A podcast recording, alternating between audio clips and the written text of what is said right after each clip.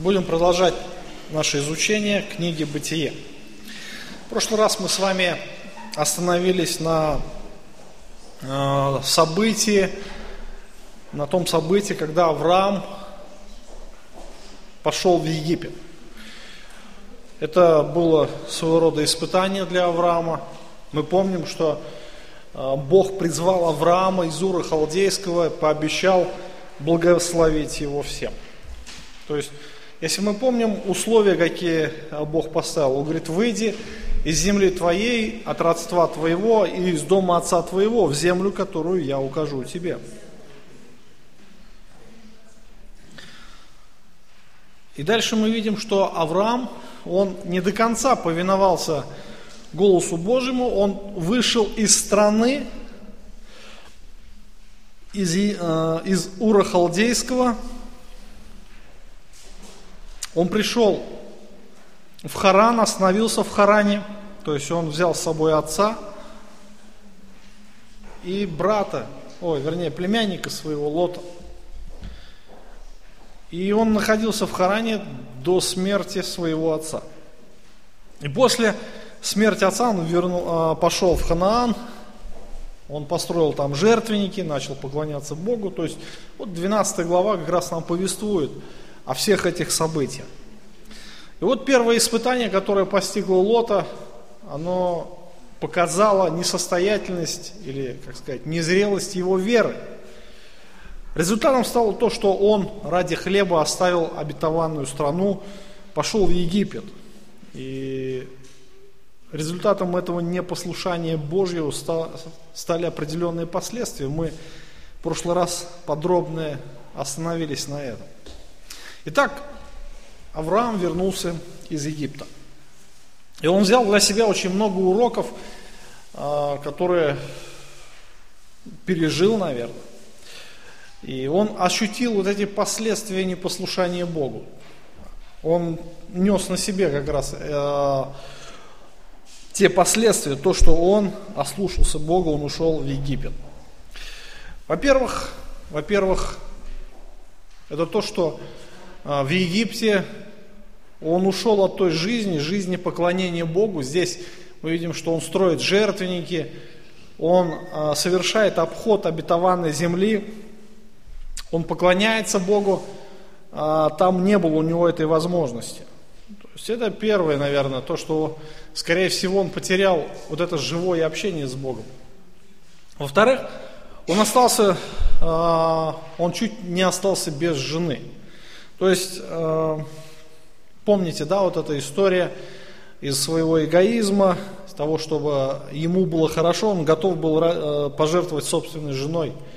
Так и случилось, ее взяли в гарем, гарем фараону, и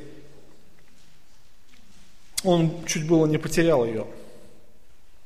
Потом, когда он вернулся уже э, с Египта, мы читаем, что у него была служанка, египтянка, Агарь, которая стала камнем преткновения, а, во-первых, в его семье, постоянно были а, семейные конфликты на фоне отношений Авраама с Агарью, и также конфликты потомков, конфликты потомков Агари и Сары, потом, а, потомки Измаила и Исаака. То есть на протяжении всего существования, как с самого начала был конфликт между Измаилом и Исааком, так до сих пор продолжается этот конфликт между их потомками.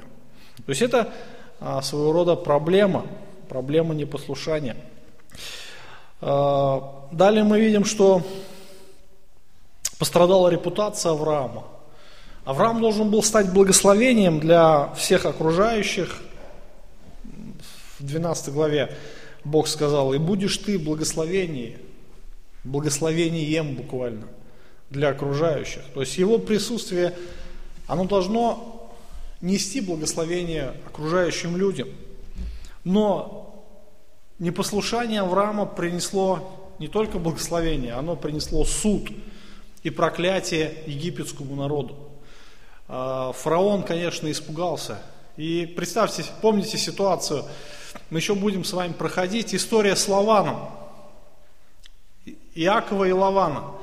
Когда Бог благословлял Иакова, Лаван, он не захотел расставаться с ним, потому что он понимал, что присутствие Иакова рядом принесет и ему благословение.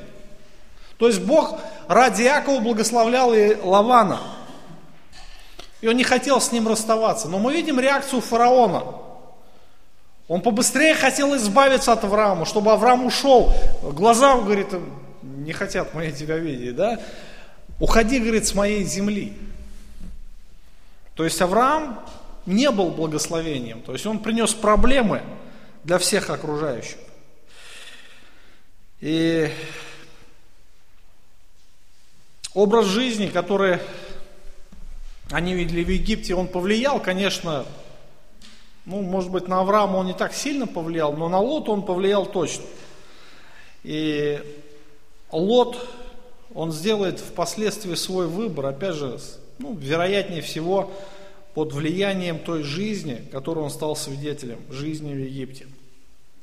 Итак, а, у Авраама прошел определенный этап жизни, он возвращается обратно в Ханаан.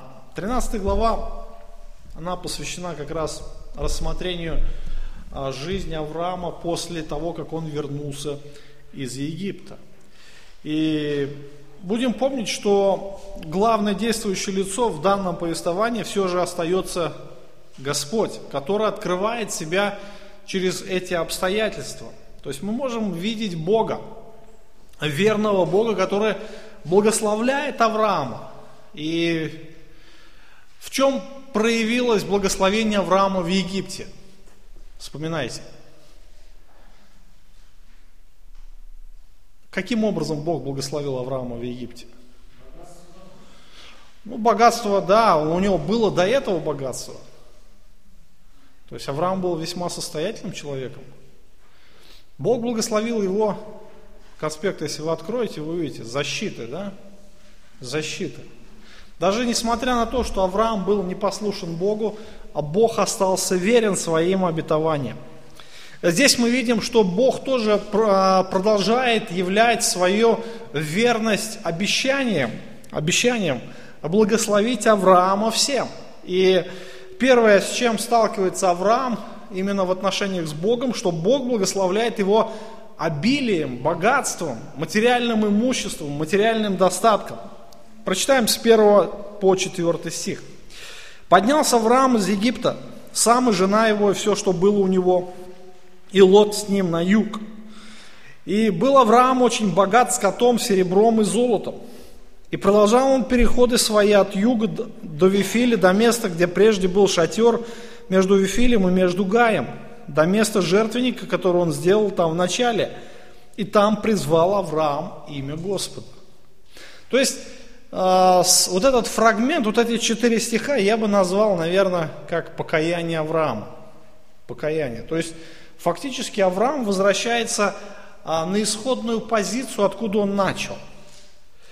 А, обстановка, в принципе, на тот момент не изменилась. Вот все те события, которые произошли с Авраамом в Египте, то есть это был, там не был промежуток несколько лет. Это все происходило, ну, очень короткий промежуток времени, и тот голод, который был тогда в Ханаане, он еще продолжался.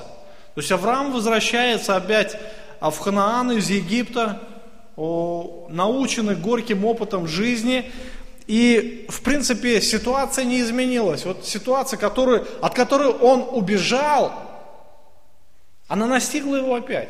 В принципе, внешние обстоятельства ничем не изменились.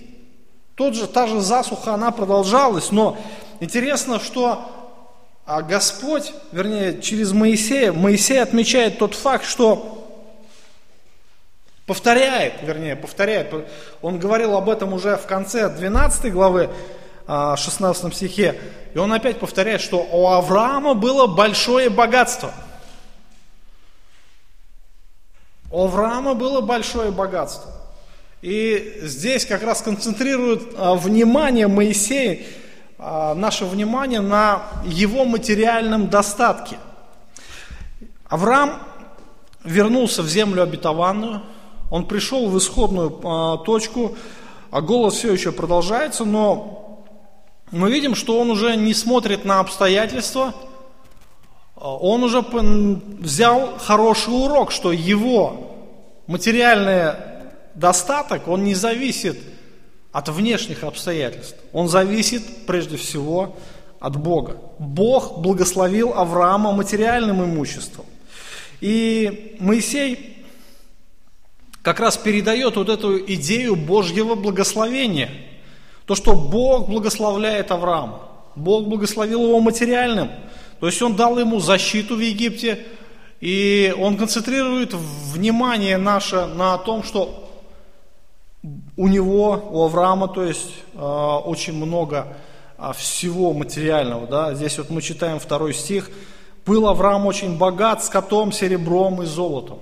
В 12 главе э, мы читаем, что Авраам, в 16 стихе, у него был мелкий, крупный скот, ослы, рабы, рабыни, лошаки и верблюды. То есть у него было весьма всего, очень много. И его жизнь целиком и полностью зависела от Бога. И Господь хотел ему, а, его этому научить, вот, э, чтобы он всецело полагался на него. И мы видим, что Авраам, он опять же вернулся в обетованную землю. И что он делает? Он возвращается в то же самое положение, откуда он ушел. Да? Он а, продолжает переходы, обход обетованной земли, и он возвращается а, в изначальную точку, откуда он начал, и он совершает, опять же, поклонение. То есть на этом уровне мы видим, что Авраам восстанавливает свои отношения с Богом. Он построил жертвенник, он вернулся туда, и он опять приносит жертвы. Ну, я бы так сказал, что это, наверное, скорее всего, покаяние Авраама.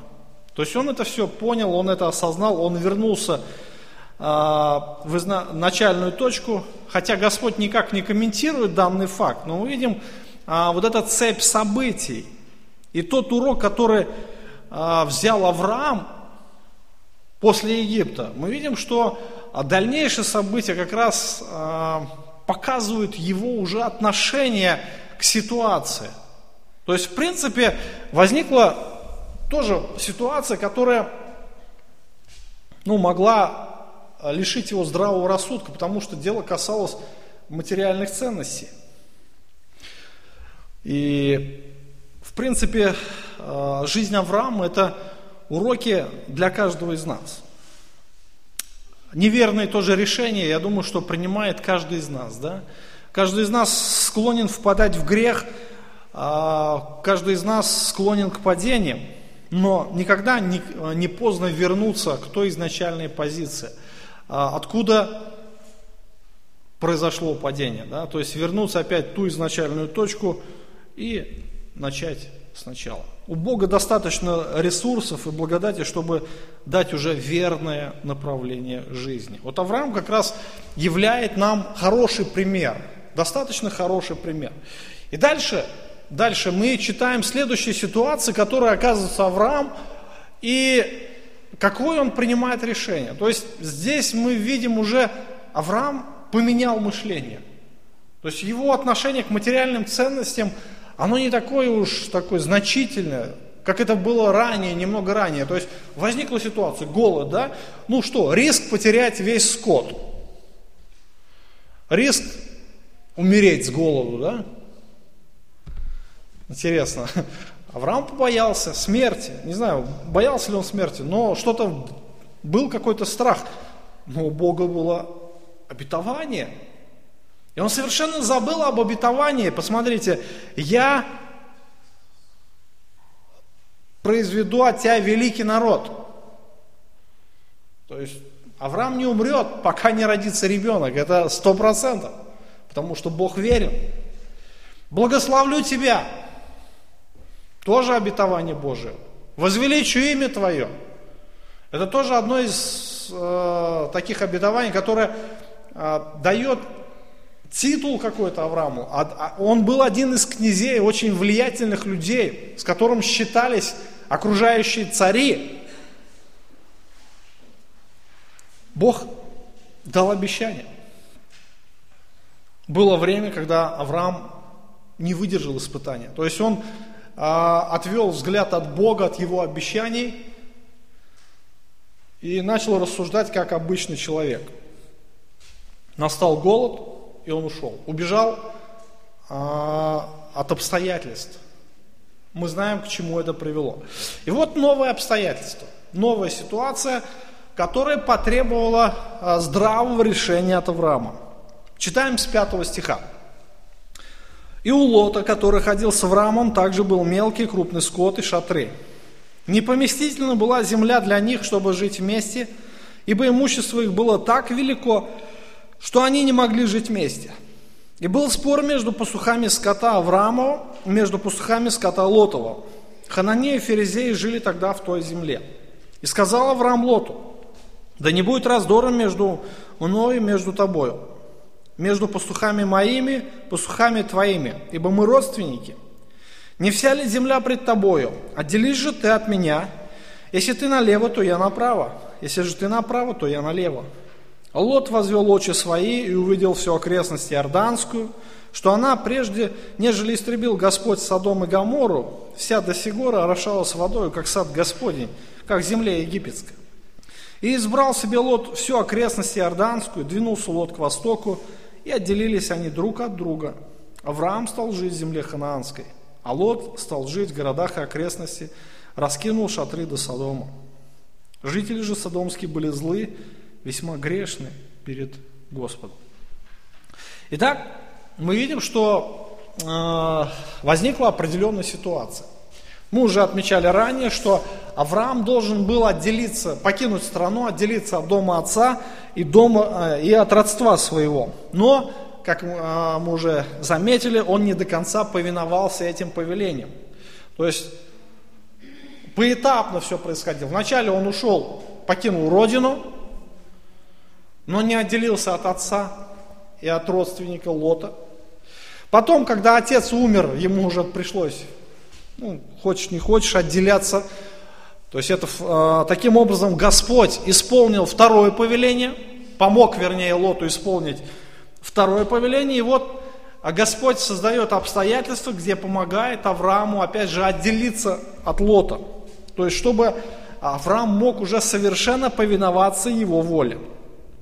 И как раз э, все эти обстоятельства происходили после Египта. А Египет, конечно же, а, повлиял на Авраама очень сильно. И вот а, проходит время, и Авраам уже, взяв определенные уроки с Египта, он показывает пример мудрости. То есть этот пример очень назидателен для Авраама самого, для его потомков и, в принципе, для нас с вами. И мы видим, что он уже руководствуется не плотскими амбициями, он не а, прикидывает, а, какой же может принести ему выгоду, а, материальную выгоду его решения. Он руководствуется мудростью, основанную на страхе Господнем. Он руководствуется а мудростью, которая основывается на глубоком доверии Богу. Итак, мы видим, вот ситуация. А, Господь благословляет Лота. У Лота было большое имущество – и интересно, что а, Бог благословил Лота ради Авраама. То есть Авраам стал причиной благословения своего родственника. Бог дал Лоту богатство, и Господь также называет Лота праведником. Помните, кто говорил? Петр, да? Да, мучился в праведности своей. А, смотря на беззаконие. То есть он был праведником. Но что интересно, он был праведником. А, но по поведению, по его отношению вообще к жизни, трудно сказать, что он был праведник. Вот интересно, а, Лот имел веру с горчичное зерно, и этой веры оказалось достаточно для спасения. То есть в этом опять же проявляется милосердие Божие. Хотя Лот не был достоин, достоин спасения даже.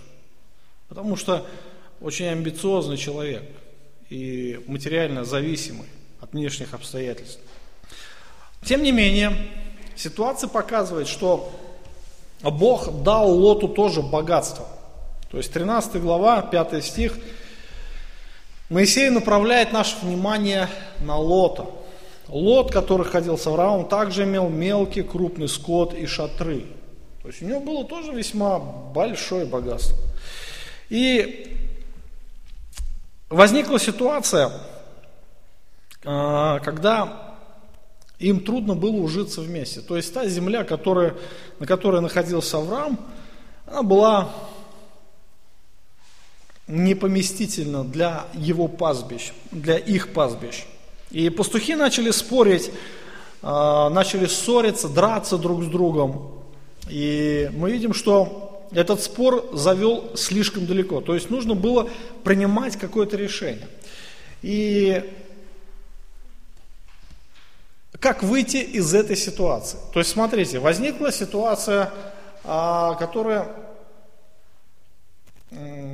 имела причину в материальном аспекте, да? То есть в данном случае из-за пастбищ. Очень часто могут возникать ситуации у людей, у родственников, у братьев, сестер, а, опять же, из-за материальной основы, из-за денег, из-за вещей, из-за еды, из чего хотите, да, из материальных каких-то ценностей. Вопрос, каким образом нужно выходить из этих споров – Вы знаете, что э, когда человек основывает э, свое мировоззрение на материализме, то, конечно, для него очень ценно будут материальные ценности. То есть он будет прилеплен. Христос говорит, где сокровище ваше, там и сердце ваше. Авраам, Авраам, он взял уроки с Египта, я отмечаю. И он уже, когда оценивал данную ситуацию, конечно, он мог бы задать вопрос, а, что я главнее, я старше, поэтому а, я буду принимать последнее решение. То есть он мог бы так сказать, да, и поставить вопрос ребром. Он мог бы поступить таким образом, но он руководствовался совершенно иными мотивами – то есть в нем мы видим проявление мудрости Божией. Вот в чем мудрость. Вы знаете, а как раз это урок, очень хороший урок для каждого верующего в Бога. Потому что неверующий никогда так не поступит. Неверующий никогда так не поступит. Начало мудрости в чем? Страх Господень. Когда человек уповает на Бога, верит в Бога, боится Бога, повинуется Господу. Вот в этом есть настоящая мудрость. Повиновение истине Божьей, мудрости Божьей.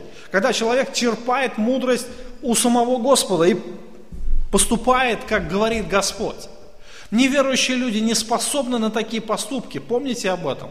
И вот из этих ситуаций мы можем уже рассуждать. То есть эта ситуация, а как у Авраама, она есть у каждого из нас. У каждого. И каждый из нас может руководствоваться, а, принимать, вернее, решения, руководствуясь, опять же, а, мудростью. Или это материальная, мирская мудрость, или это Божья мудрость. И вот эта ситуация, она наглядно показала, расставила точки над «и». Кто есть кто. Вот она возникла сложность. И, а, в принципе, знаете, для нас кажется, что ну, что тут такого, да? Ну, что тут такого? Ну, вот пастбище, ну, хорошо, ладно, разошлись, поделились. Но вы знаете, что э, Израиль, если вы изучали географию Израиля, там не так много плодородных земель. Не, не так много таких пастбищ. То есть основная масса, э, масса, вернее не масса, а основная территория Израиля, Хана, или как в то время была ханаанская земля, да, это э, горы, Потом холмистые пустыни.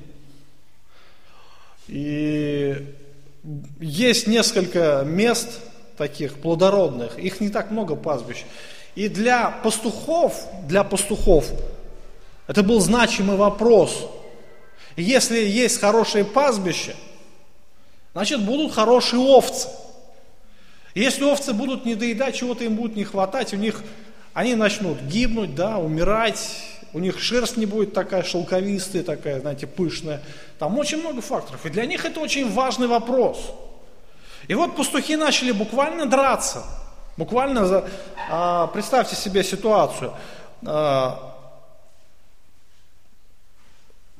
одни пастухи погнали овец, ну, знают, что там есть трава. Приходят туда, а там соседи уже всю траву подергали, да, эти овцы.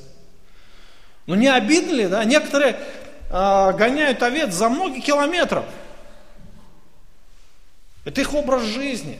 То есть а, в те древние времена пастухи уходили не как у нас сегодня. Уйдут, утром, вечером возвращаются. То есть найти траву это было весьма проблематично. То есть если они уходили, они уходили на неделю, на две, на месяц и более.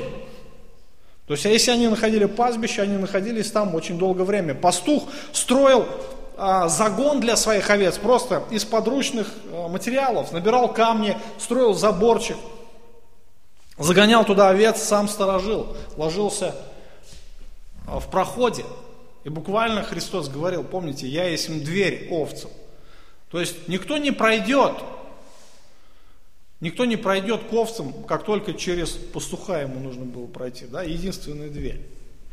Он ложился в проход, таким образом охранял. Он э, обустраивал жизнь своих овец, помните, 22-й псалом, Господь пастырь мой, ты приготовил трапезу, веди врагов моих. Интересная тоже а, фраза, когда а, пастух обустраивал а, вот эту кормушку для своих овец, он а, буквально просматривал тропы хищных зверей.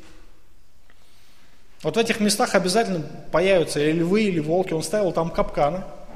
Он очищал траву от сорняков, от колючек разных, чтобы овца не подавилась. То есть очень много работы, очень много труда. И представьте себе, вы приходите, в ваш участок зашел сосед. Ну не обидно ли, а? Вы шли к этому участку долго, и вдруг ваше место занято. Конечно, там, а, вот тут написано споры, да, спор между пустыми. Там не то, что споры, там драки были не на жизнь, а на смерть. И вот ситуация, на самом деле, как разрешить? И вот как раз вот здесь вот мы видим, что а, Авраам показал мудрость. И он руководствовался мудростью Божию. И он вышел победителем из этой ситуации – Материальные споры – это очень значимые споры в этом мире. Да? Из-за материальных споров становятся врагами на всю жизнь очень часто, даже самые близкие люди, близкие родственники. Я знаю немало примеров, когда из-за наследства родителей родители умирают, и дети уже в весьма преклонном возрасте становятся врагами до конца жизни. Не могли поделить там какие-то там тряпки, а, может быть, угол, ну, там комнату в квартире или еще что-то, какое-то имущество, не могли просто поделить и стали, становились врагами. Я думаю, что э, вы тоже можете стать, э, вернее, были свидетелями многих таких ситуаций, потому что это случается довольно часто.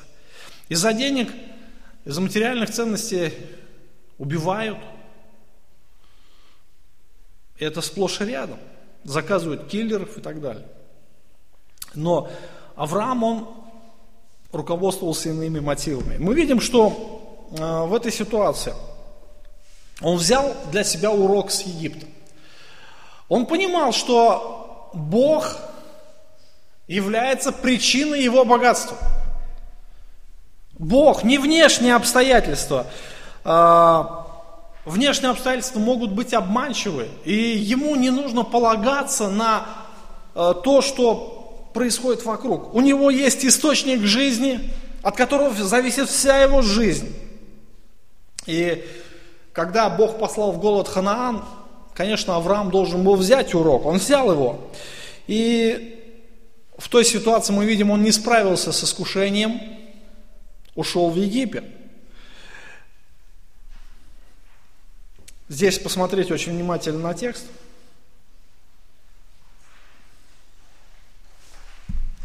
13 глава, 7 стих. «И был спор между пастухами скота Авраама, между пастухами скота Лотова». Точка с запятой. И Хананеи и Ферезеи жили тогда в той земле. А зачем это упоминание? Для чего это нужно нам? Мы и так знаем, что там жили хананеи, потому что земля ханаанская. Для чего это нужно было?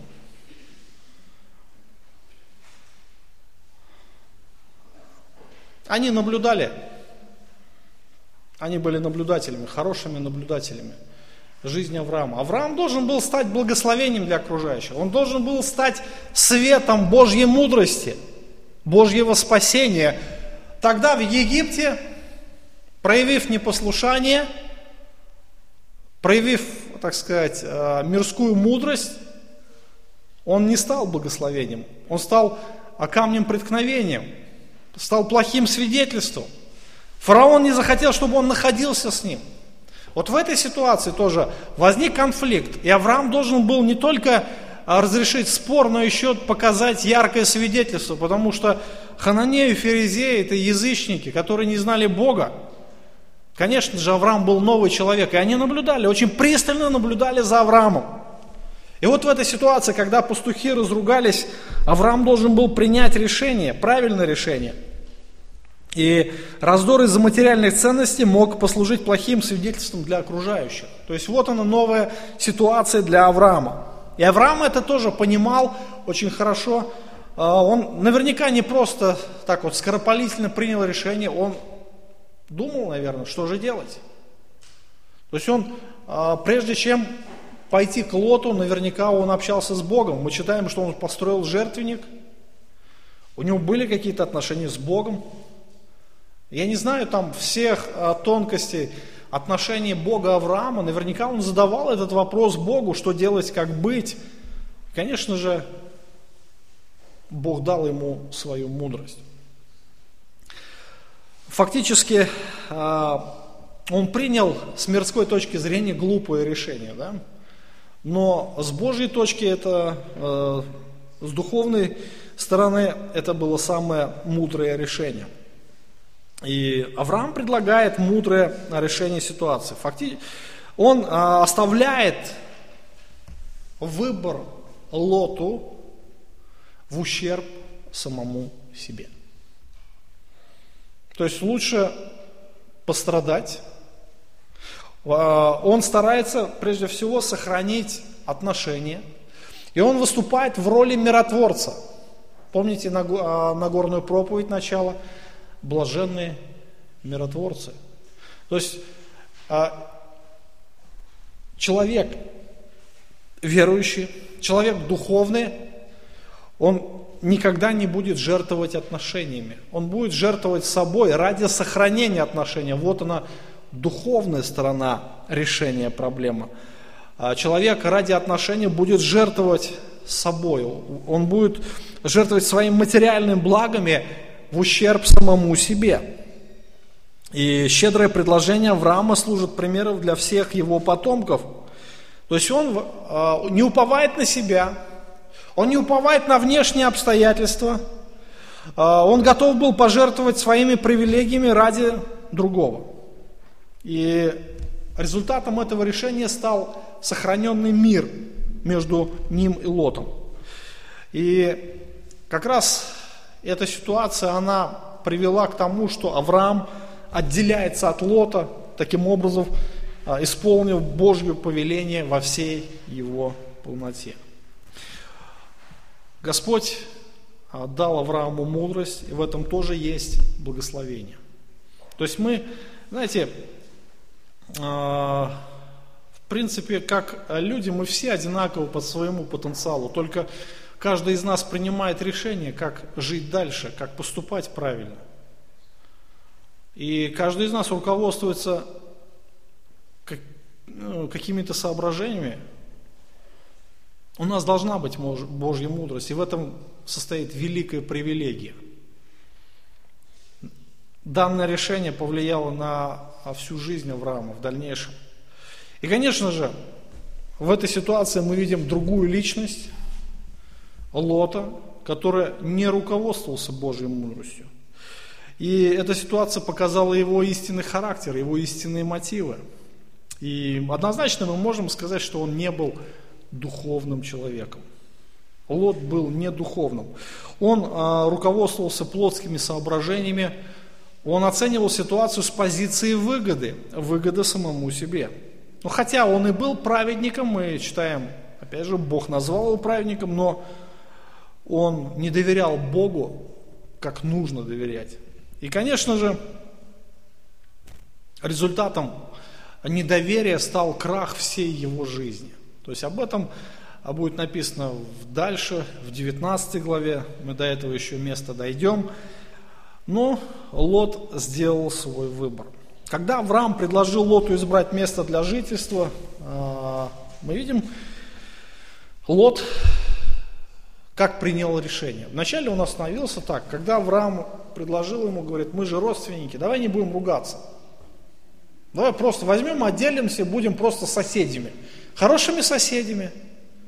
И это будет нормально. Обозначим для себя территорию. То есть ты не будешь заходить на, на мои пастбища, я не буду заходить на твои. Мы будем общаться, мы будем помогать друг другу. Авраам, помните, а, если вы читали, а, помог Лоту когда неприятели, цари напали на Содом, Лот оказался как раз в центре вот этого всего, этих событий. Он оказался в плену. Авраам пошел, выручил своего родственника. То есть мир, а, мир, который а, был сохранен усилиями Авраама. Но Лот вообще интересно принимал решение. Он остановился так, стоп, хорошо. Авраам говорит, выбирай, Лот стал думать, ага, что же моим овцам будет лучше? И увидел окрестность Содомскую. И там мы читаем, интересно, Лот возвел, 10 стих, Лот возвел очи свои, увидел всю окрестность Иорданскую, что она, прежде нежели истребил Господь Содом и Гамору, вся до сих гора орошалась водой, как сад Господень, как земля египетская. Вот оно где богатство-то, вот он где успех. И Лот сразу смекнул, где для него будет выгодно. Он сразу принял решение. Ага, это мое. То есть, смотрите, а, здесь есть сравнение. Сравнение, как сад Господень. Какой сад Господень? Что это за сад Господень? Едемский сад. То есть э, Лот посмотрел, увидел, что она орошается водой, как Едемский сад. Э, помните описание Едемского сада? Из Едемского сада выходила река, которая разветвлялась на четыре реки. И орошение, тогда дождей не было, помните, да? Э, пар отделялся от земли. То есть воды было достаточно. Представьте себе еще такую ситуацию, что если климат способствует росту растений, если солнца достаточно, если воды достаточно, что остается растениям делать? Расти только, да? Расти. То есть есть вода, вода в изобилии, солнце в изобилии, ничего не остается, как только расти. И как раз окрестность Иорданска, она представляла собой а, подобное такое явление, как сад Господень. То есть это было совершенное место для земледелия. Лот это прикинул, посмотрел, но там еще написано, как земля египетская.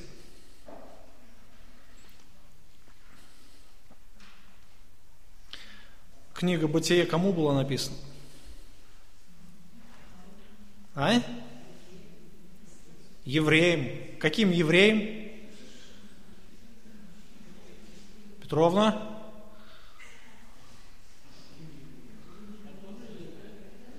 Громче?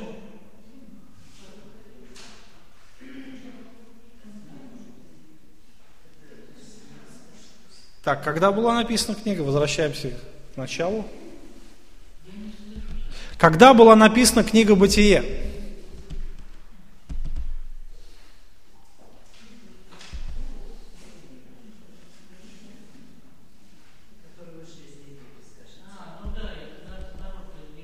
Во, молодцы.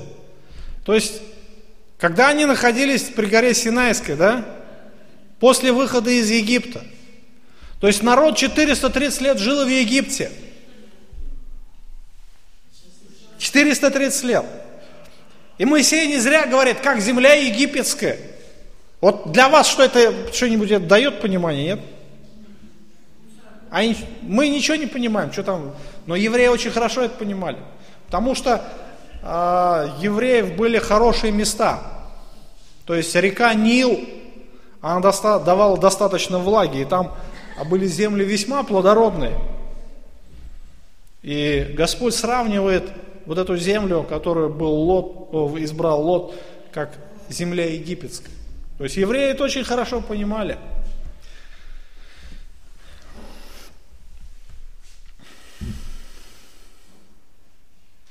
Выбор Лота как раз по Божьему проведению привел к тому, что Авраам остался в земле обетованной.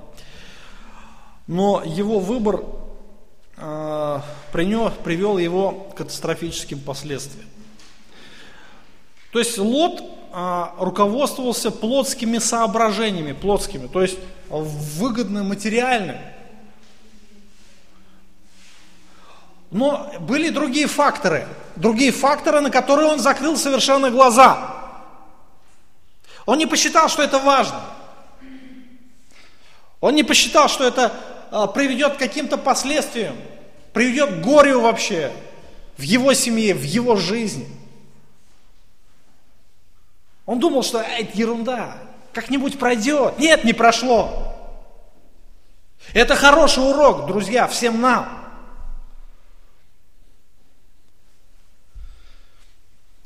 Избрал себе Лот всю окрестность Иорданскую, двинулся Лот к востоку. И отделились они друг от друга. Авраам стал жить в земле ханаанской, а Лот стал жить в городах и окрестностях и раскинул шатры до Содома. 13 стих. Жители же Содомские были злые, весьма грешные перед Господом.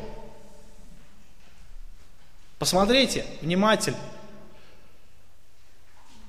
Лот принимает решение. Где лучше ему жить? Где лучше ему находиться? Ага, как сад Господний. Во! Благодать для моих овец. Я буду богатый но забыл тот факт, что уже эта территория, она не является землей обетованной. Она выходит за пределы обетованной земли. Это раз. Второе. Окружение. Жители Содома были весьма грешны перед Господом. Вы понимаете, он раскидывает шатры до Содома. То есть он селится в пределах Содома, то есть а содомляне у него соседи. Конечно, знал. Он не просто знал. К чему привело, привел его выбор? Результат. То есть, смотрите, он селится в пределах Содома. 19 глава книги Бытия потом показывает, что он уже сидит у ворот Содома. О чем это говорит? Он важный человек, он старейшина Содома. Он вначале был в соседях, теперь он уже в, Содом, в самом Содоме. Все, он стал частью них – он стал одним из них. Но жители Содома были весьма грешны. Хотя он и мучился, там Писание говорит, что он мучился. Но он избрал, это был его выбор. И то, что он мучился, не нужно обвинять было Бога. Нужно было винить себя. Дальше пришло время ему жениться. Ну, а где же жену-то взять? Он же не послал свою слугу, как этот Авраам, помните, посылал. Из этих, говорит, не надо брать. Они же грешники, эти хананеи все, язычники. Ни в коем случае не бери оттуда жену.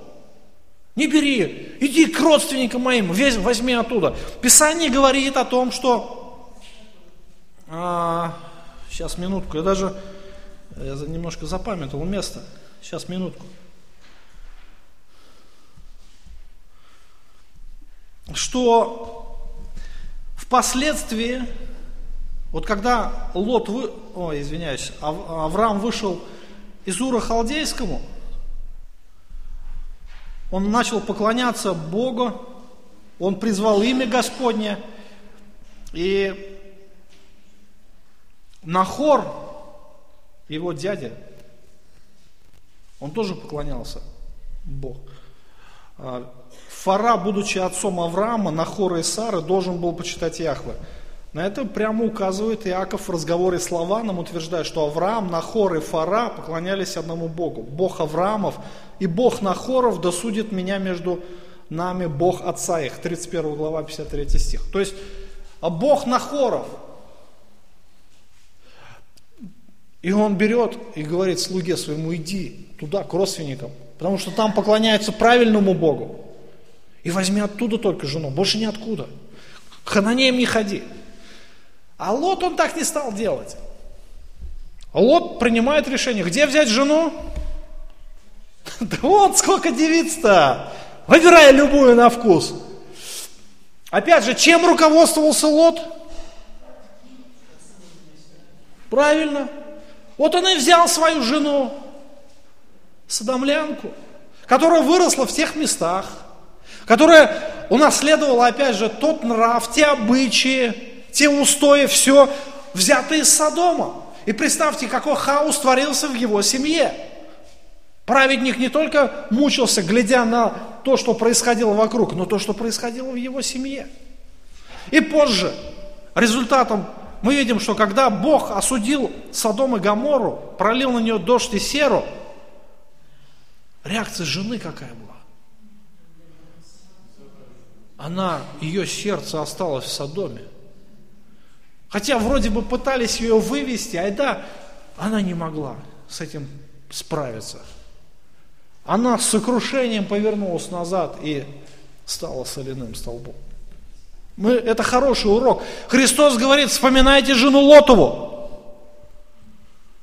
Более того, да, вот вся образовалась семья, родились дети. Мы знаем, что у Лота было две дочери. А где они росли? В каком окружении они находились, друзья? В том же Содоме. И чему они научились? Вы понимаете, да? Это выбор Лота. Это Лот так принял решение, и он пожинал потом последствия всю свою жизнь.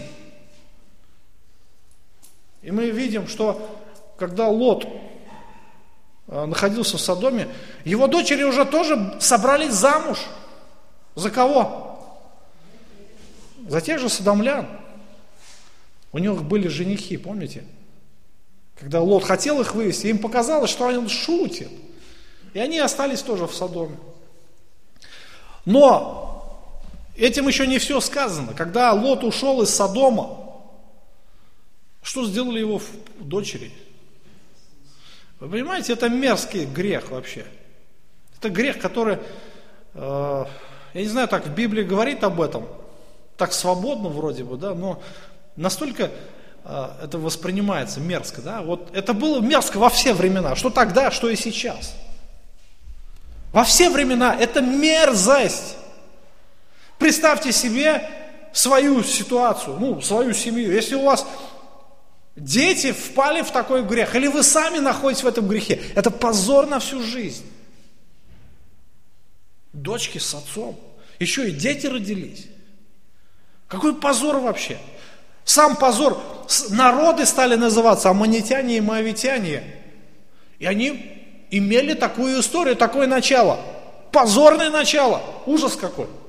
Мерзость. Лот сделал свой выбор. Более того, ради чего Лот отделился от Авраама, в конечном итоге он потерял все. Он потерял все. Ангелы ему говорят, душу свою спасай, беги отсюда быстрее. А у меня имущество, плюй на имущество, беги. А у меня это, беги. Уже за руку его взяли, давай бегом. Ай, не могу, ай, ну давайте в этот город. Ай, не могу на ту гору. Вот он торгуется с ангелами. И он уже давай бегом, за руку взяли, вывели его. Беги давай, сказали уже, чуть ли не пинками его погнали. Только ради Авраама, ради Авраама Господь помиловал Лота. Душу свою спасай, жизнь свою спасай, погибнешь с этими нечестивцами. Ой, может быть, не надо опять. И вот какой-то вообще ненормальный. Это мы еще будем изучать, еще подробнее посмотрим. Но, но, я думаю, что эта история очень назидательна, поучительна. Глупость. В этом, вы знаете, в этом решении как раз проявляется глупость. Из-за чего ты здесь? Где ты находишься? Как ты принимаешь решения? Являются ли твои э, решения духовными? Руководствуешься ли ты мудростью Господь? Я думаю, что вот здесь много не надо комментировать, братья и сестры. Первое, это, наверное, где вы находитесь. Где вы избираете место жительства? Вот это очень важно, потому что сегодня есть тенденция ехать неизвестно куда и неизвестно ради чего. И когда я задаю вопрос, брат или сестра, ты уезжаешь, а там есть церковь библейская? Там нет церкви. Там есть церковь, но такая, знаете, неизвестно там чем, как они живут. И это уже проблема. То есть а, библейские наставления – библейское учение не является приоритетом жизни этих людей. И я знаю, что это будет крах, сто процентов приведет их к краху. Как это выбор лота. Это выбор лота. Вроде бы, да, там лучше, там материальный получше, там работа может быть получше. Но помните, это выбор лота. Придет час расплаты. Если ставить вопрос с позиции мирской и э, понимать, что твое материальное благосостояние зависит только от внешних факторов, то это тоже выбор лота. Как ты выбираешь работу, как ты выбираешь учебу и так далее. Самое главное – задать вопрос. От чего зависит вся моя жизнь? Мое материальное благосостояние? От чего все зависит? Является ли это а, последствием моих умственных способностей?